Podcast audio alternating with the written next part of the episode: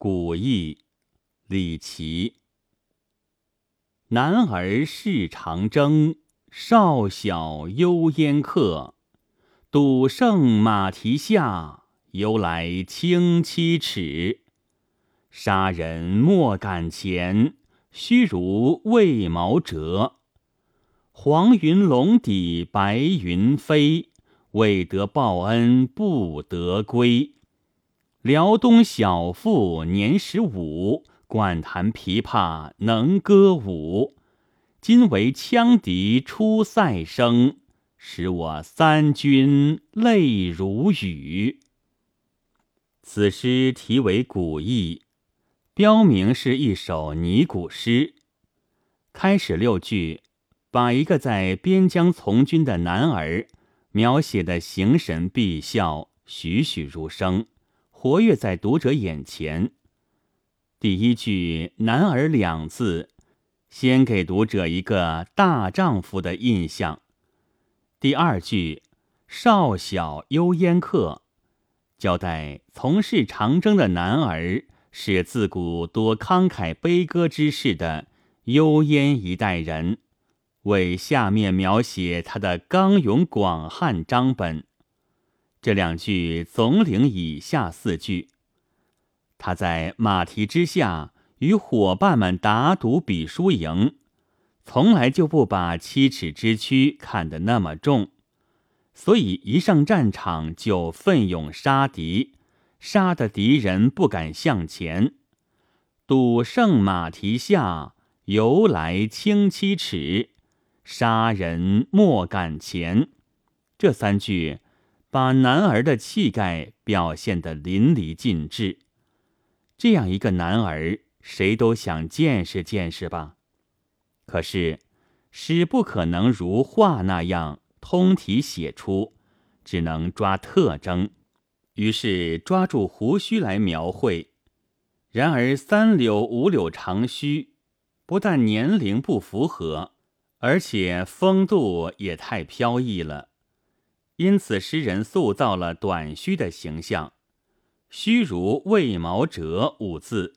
写出须又短又多又硬的特征，那才显出他勇猛刚烈的气概和杀敌时虚然怒张的神气，简洁鲜明而有力地突出了这一从军塞上的男儿的形象。这里为了与诗情协调，诗人采用简短的五言句和短促扎实的入声韵。加强了诗歌的艺术效果。接下去，诗人又用“黄云笼底白云飞”一句，替诗的主人公布置了一幅背景。闭目一想，一个虬髯男儿，胯下是高头战马，手中是雪亮单刀，背后是辽阔的原野，昏黄的云天。这气象是何等的雄伟莽苍！但这一句的妙处还不仅如此。塞上多风沙，沙卷入云，所以云色是发黄的；而内地的云则是纯白的。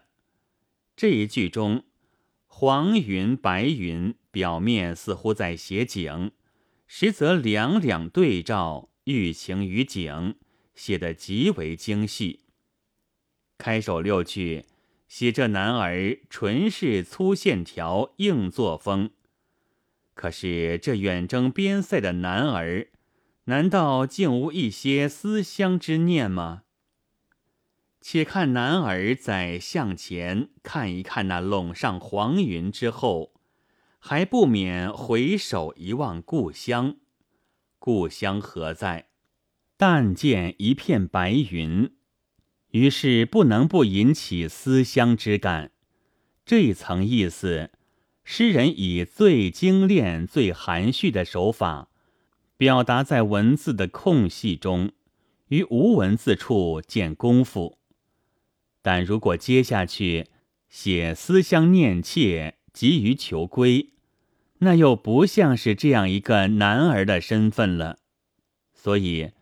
在这欲吐不吐、欲转不转之际，用“未得报恩不得归”七个字一笔拉转，说明这一男儿虽未免偶尔思乡，但因为还没有报答国恩，所以也就坚决不想回去。这两个“得”字都发自男儿内心，连用在一句之中。更显出他斩钉截铁的决心，同时又有意无意的与上句的连用两个“云”字相互应带。前六句节奏短促，写这两句时，景中含有情韵，所以诗人在这里改用了七言句，又换了平声韵中调门低、尾声飘的五微韵。但由于第八句中意旨还是坚决的，所以插用两个入声的“得”字，使悠扬之中还有凛冽的劲道。一般想法再写下去，该是根据“未得报恩不得归”而加以发挥了。然而出乎意外，突然出现了一个年仅十五的辽东小妇。面貌身段不必写，人们从他的妙龄和惯弹琵琶能歌舞，自可想象得出。随着辽东小妇的出场，又给人们带来了动人的羌笛出塞声。前十句有人物、有布景、有色彩，而没有声音。今为羌笛出塞声这一句。少妇吹出了笛声，于是乎全诗就有声有色。羌笛是边疆上的乐器，出塞又是边疆上的乐调，与上文的幽燕辽东贯穿在一起。这笛声是那样的哀怨悲凉，勾起征人思乡的无限情思。听了这一曲。不由使我三军泪如雨了。这里，诗人实际上要写这一个少年男儿的落泪。可是这样一个硬汉，哪有一听少妇羌笛就会激动的道理？所以，诗人不从正面写这个男儿的落泪，而写三军将士落泪，非但落，而且落得如雨滂沱。在这样尽人都感动的情况之下，这一男儿自不在例外，这也就不用点名了。这种轰云托月的手法，含蓄而精炼，功力极深，常人不易做到。此外，这四句采用了赏声的七语韵，五、五、语三个字。收音都是向下咽的，因而收到了情韵并茂的艺术效果。全诗十二句，奔腾顿挫而又飘扬含如；手起六句，一气贯注，到虚如未毛折一句顿住，黄云笼底白云飞一句忽然飘荡开去。未得报恩不得归一句，又是一个顿挫。以下至笔凌空，忽现辽东小妇，一连两句，似与上文全无干涉。今为羌笛出塞声一句，用金字点醒。羌笛出塞，又与上文的幽烟辽东呼应。最后用。